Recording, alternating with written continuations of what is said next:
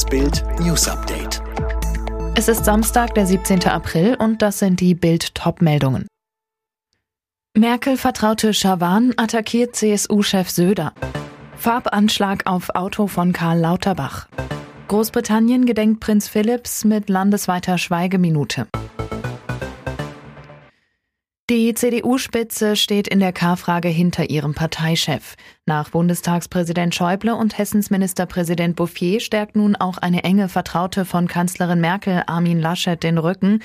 Die ehemalige Bundesbildungsministerin Annette Schawan spricht sich in Bild am Sonntag klar für eine Kandidatur des CDU-Parteichefs aus. Ich kenne Armin Laschet seit 35 Jahren und wünsche uns, dass er Bundeskanzler wird. Schawan hofft, dass die Frage der Kandidatur jetzt sehr bald entschieden wird. Sie distanziert sich deutlich von Söders Stil im unionsinternen Zoff. Die Auseinandersetzung ist nur schwer erträglich, zumindest seit letzten Sonntag, als Markus Söder den verabredeten gemeinsamen Weg verlassen hat.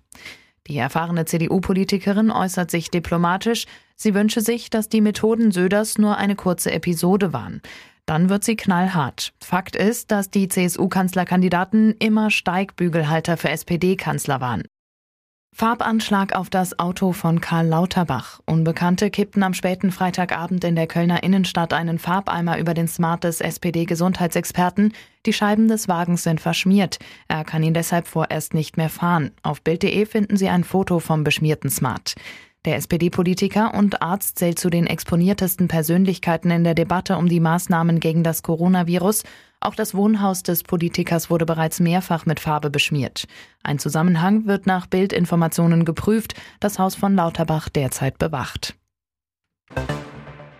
Mit einer landesweiten Schweigeminute hat Großbritannien Abschied von Prinz Philipp genommen. Nach der Ankunft des Sarges des Ehemanns von Königin Elisabeth II. auf Schloss Windsor hielten die Menschen im ganzen Land inne.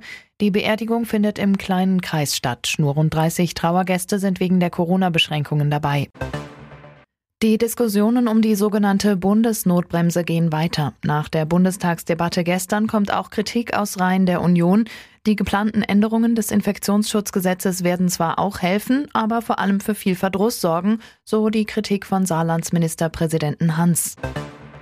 Die Vereinten Nationen warnen vor einer Hungersnot in West- und Zentralafrika. Mehr als 31 Millionen Menschen könnten in den kommenden Monaten nicht genug zu essen haben. Das sind 30 Prozent mehr als vergangenes Jahr. Als ein Grund wird ein sprunghafter Anstieg der Lebensmittelpreise genannt. SpaceX soll eine neue Mondlandefähre für die US-Raumfahrtbehörde NASA bauen. Das Unternehmen von Tesla-Gründer Elon Musk hat eine entsprechende Ausschreibung gewonnen. Die NASA will nach knapp 50 Jahren wieder Astronauten auf den Mond bringen. Ein unbemannter Testflug ist für Ende des Jahres geplant. Formel 1 Weltmeister Lewis Hamilton geht beim Italien Grand Prix von der Pole Position ins Rennen. Er war in Imola der schnellste im Qualifying vorm Red Bull Duo Sergio Perez und Max Verstappen.